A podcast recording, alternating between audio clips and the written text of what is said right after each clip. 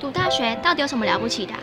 就多一张文凭啊！多一张文凭，出去也不一定有工作啊。哪有？我觉得很好玩的，还可以交许多朋友，还可以学到。一八三七年，热力学大师焦尔问他的老师道尔顿：“受教育的目的是什么呢？”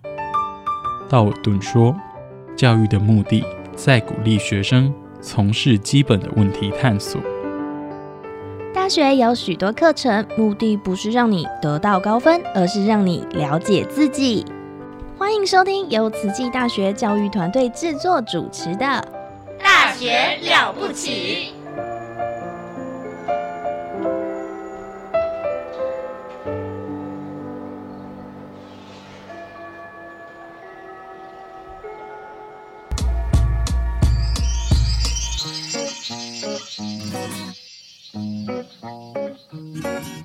现在收听的节目是《戏剧漫播》。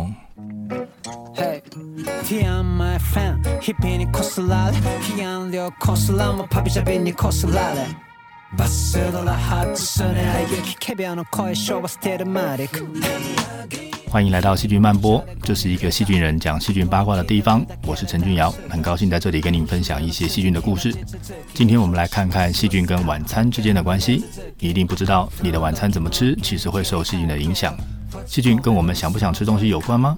细菌跟我们想吃什么东西有关吗？还有细菌的碎片会被大脑用来看看你到底吃饱了没有。希望你会喜欢今天的节目。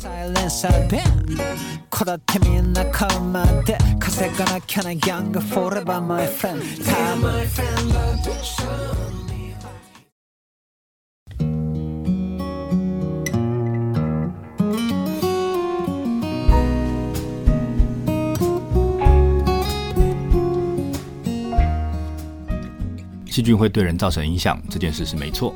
但是呢，我们不是吃细菌长大的，想不想吃这件事，怎么可能会跟细菌有关呢？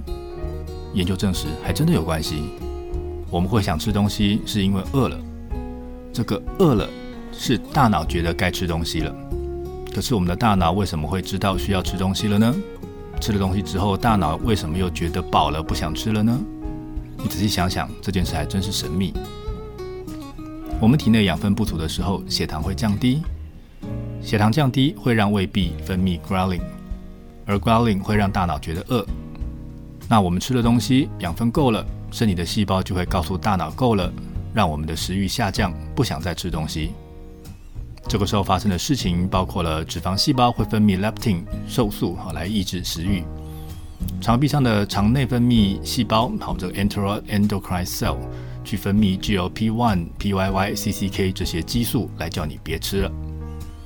吃饱了，血糖会上升，血糖高会让胰脏里的细胞分泌胰岛素来控制血糖，而胰岛素也有抑制食欲的效果。这些是已经知道的可以控制食欲的机制。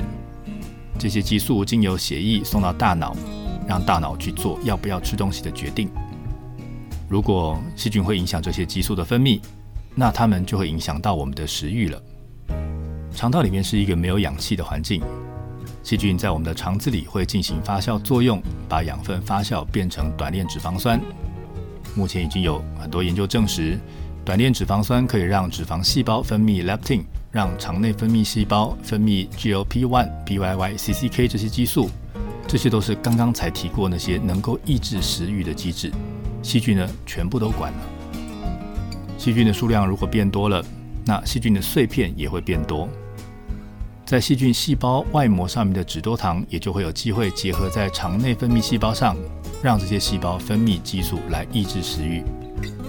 所以细菌多了，我们就会比较不想吃东西。当你吃的东西够多了，血糖会上升，身体知道别吃了。当肠子里的食物多了，细菌发酵产生的短链脂肪酸变多，身体也知道别吃了。这些机制都告诉我们。别吃了，够了。我们的身体调控机制是经过长时间演化而来的，而进入现代社会的时间其实也没几代人，还来不及让人类这个物种演化出新的机制，所以使用中的机制大概还是用来应付人类祖先在草原生活的那一套。我们吃的食物跟古早的祖先大不相同，这些食物变得比较好消化，而且养分比较多，这个听起来是一件好事。不过如果搭配刚才我们才谈过的这些机制，就没那么好了。现在食物变得好消化，过去的食物里面会有比较多难打破的植物细胞壁，有难消化的多糖。现在呢，经过处理，它们在肠道的前段就会提早被分解。这样一来，原本可以留到肠道后段给细菌吃的多糖就会变少，会造成细菌的发酵变少。那发酵产生的短链脂肪酸也会变少。前面我们提过，短链脂肪酸会抑制食欲。结果现在的食物变得好消化，细菌能够产生的短链脂肪酸变少，反而会让我们更难压下想找东西吃的念头。以上情报来自 Microbiome 二零二一年的研究报告，以及 Proceedings of the Nutrition Society 在二零一九年的研究报告。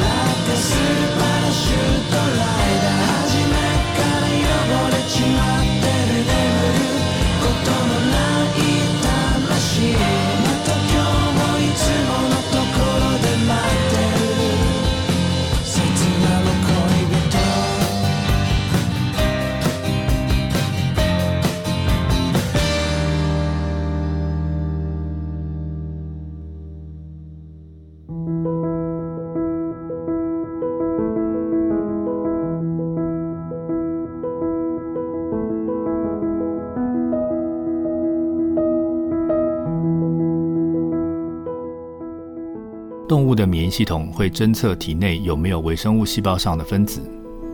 如果能侦测到这一类分子的话，就表示有微生物入侵，就要赶快启动适当的免疫反应来保护自己。NOT2 是个人类细胞上的蛋白质，它的功能是侦测细菌细胞壁的成分。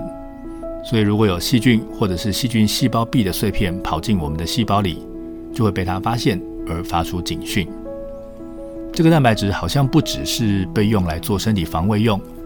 过去研究还发现，这个蛋白质好像跟一些神经疾病有关，也跟一些代谢疾病有关。又是免疫，又是神经，还代谢。NOT2 真是一个管很大的蛋白质。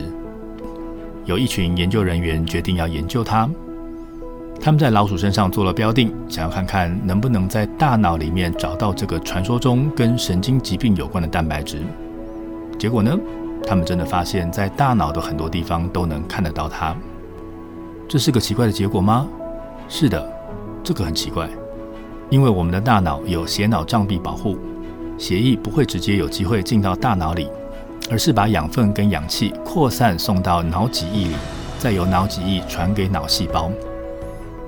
这样做是让这个脑脊液来当做护城河，不让血液里面的病原或者是白血球有机会跑到大脑里面去引起发炎。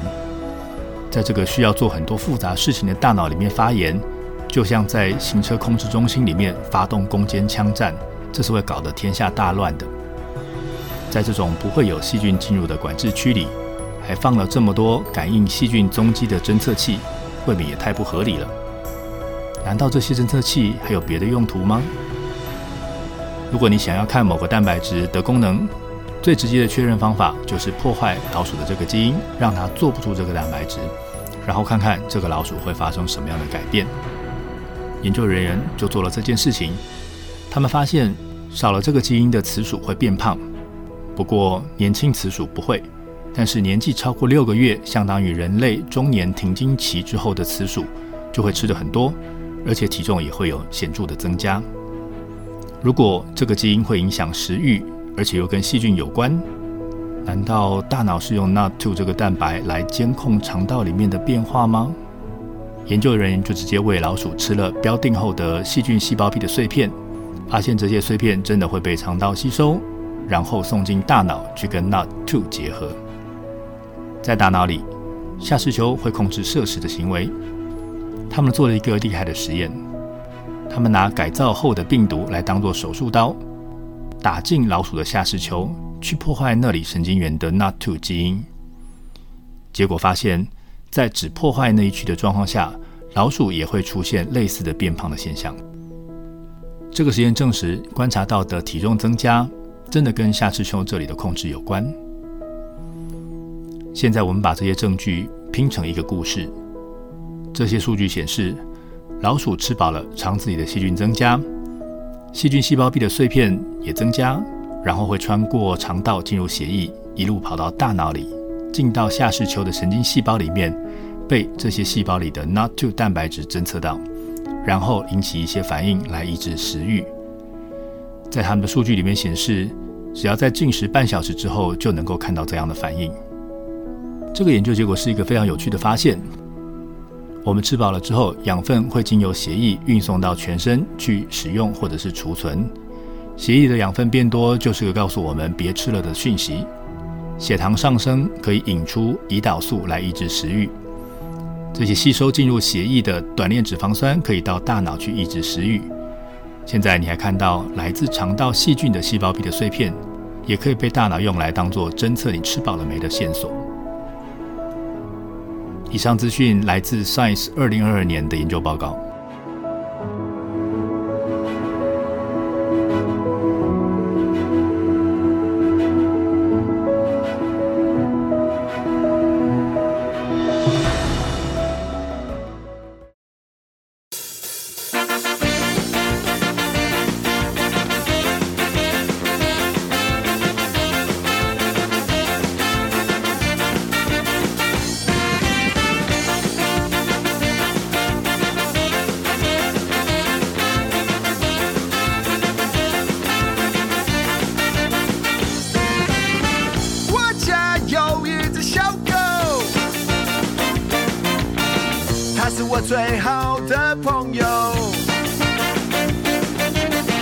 每次带他出门，我的人缘变得很好。有谁能够抵挡小狗散发出来的魅力？小狗，小狗，小狗，我爱你，你最忠心，不论遇到什么样的事情，站在门口摇着尾巴等着我，好像这世界只有你和我。I will never let you go，因为你的存在让人类更开心。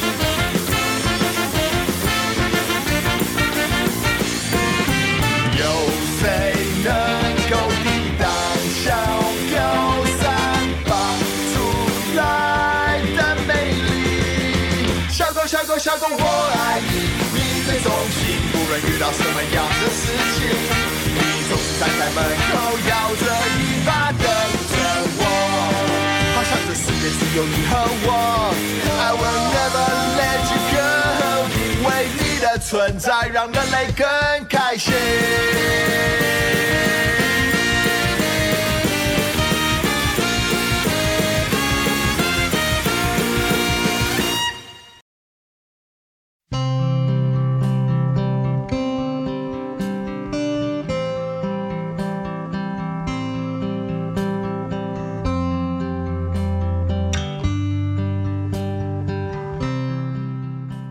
最近吃太多肉了，好像应该来多吃点青菜。你对这种想法一定不会陌生。注重健康的人会检视自己的饮食，然后适时的做调整。不过，你真的会每天记录你吃了什么，然后每周根据报表分析的结果来做调整吗？我想大概不会吧。你应该就是凭感觉来做调整。英文里面会说这是 gut feeling。我就是觉得不想吃肉，看到肉会烦，所以应该要多找一点菜来吃。你有没有想过，这种感觉或许是肠子里的细菌在对你做暗示呢？你吃肉就间接帮了爱肉的细菌，让它们的族群在肠子里面壮大。那那些需要植物纤维素的细菌，已经连续好几天在货源不足的状态下苦撑，到底要等到哪一天才有我们翻身的机会呢？能不能提醒一下老板多吃几口菜啊？上面这段当然是个想象的剧情，但是你也看得出来，如果细菌可以做点什么事来影响我们的决策。改变对食物的选择，那这对肠子里的细菌来说会是一个非常大的好处。所以从演化的角度来看，这么多年的筛选应该会让细菌出现可以提醒你的能力。这几年的研究也指出，细菌真的可以透过代谢物来影响动物的神经系统。那么我们在决定今天晚上要吃什么的时候，细菌有没有偷偷的在投票呢？关于这一点，目前我们还没有直接的答案。但是有个在老鼠身上做的实验可以给你做参考。当我们想证明某个药物对老鼠的影响的时候，我们可以把老鼠分成两组，一组喂它吃药，另外一组不要喂。但是如果你今天想要知道肠子里的细菌有什么影响，就困难多了，因为正常的老鼠肠子里面都有细菌，你要做实验，就要去找那种从小养在无菌环境里面的无菌鼠才能做实验。那做法呢，就是找到这种无菌鼠，把想要测试的肠道菌接种进这些老鼠的肠子里面，然后来看这些细菌造成的影响。那这群研究人员到底想要研究什么呢？他们选了三种不同食性的野生鼠类，分别是肉食、杂食跟草食，然后把这些老鼠粪便里的细菌移植到无菌鼠的身体里，看看它们会不会影响无菌鼠未来对食物的选择。研究人员接着给老鼠两种不同的饲料，一种饲料的蛋白质含量比较高，另外一种糖类的含量比较高，然后记录老鼠如何选择食物。结果发现，移植草食菌的老鼠，它在食物选择时吃到的糖类总量远少于移植肉食菌或者是杂食菌的老鼠。所以在移植草食菌之后，这些无菌鼠就变得跟草食动物的选择一样。这个结果显示，肠道菌真的能够影响动物对食物的选择。他们还发现，这个差异要等上一周才会明显，显示老鼠需要花一点时间，慢慢的试，才能调整到肠道菌老板满意的程度。我们进食的一个重要目的是从摄取的食物补充我们所需要的必需氨基酸。必需氨基酸指的是我们一定要从食物里面得到的氨基酸。我们是动物。来自动物的食物里面就会有我们需要的必需氨基酸，但是如果我们吃植物，可能就会缺少某一些必需氨基酸。草食动物的肠道菌经过长时间的演化筛选，也能够制造这些必需氨基酸。而在这个实验里面，研究人员也发现，接收草食动物肠道菌的老鼠，它们的血液里面必需氨基酸的含量真的比较高。过去知道必需氨基酸里面的 tryptophan 是 serotonin 血清素的原料。那也有研究证实了血清素可以让老鼠减少糖类的摄取，而在这个研究里面，还真的看到了这个现象。所以总结一下，老鼠吃了什么东西，就会影响它血液里面输送的养分，而身体就会根据这些养分的量来决定接下来要吃什么食物。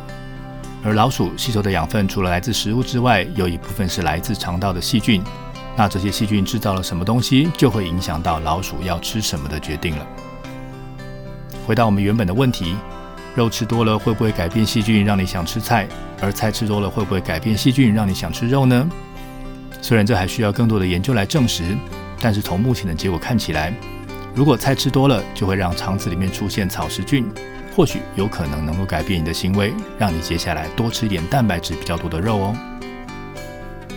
以上资讯来自 PNS 二零二二年的研究报告。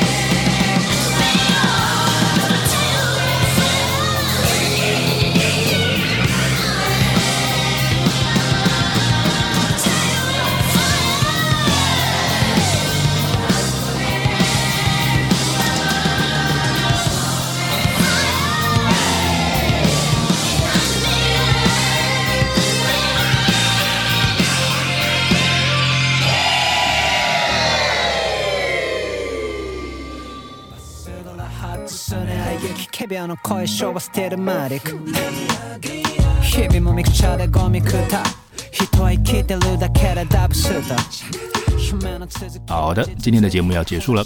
我们今天聊了细菌的代谢产物会影响到我们的食欲，细菌的碎片会被送到大脑里面检查，来监控肠子里的状况， 以及肚子里面会有什么细菌，会影响到你想吃什么东西。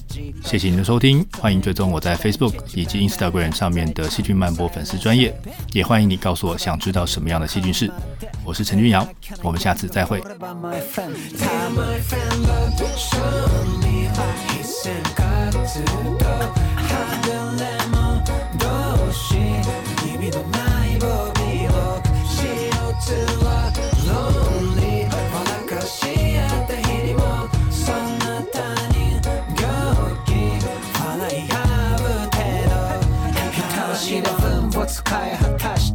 して滝口と酒泥水で飲んで予期せぬストーリービームが作って。だけど言い倒しちゃ誰も知らない。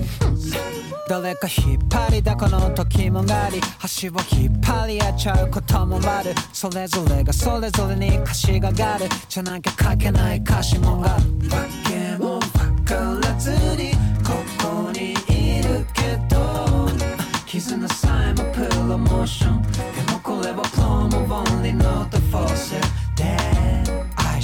やまない。てか愛してるからやまない。で消えられそう。この曲ならぶれない。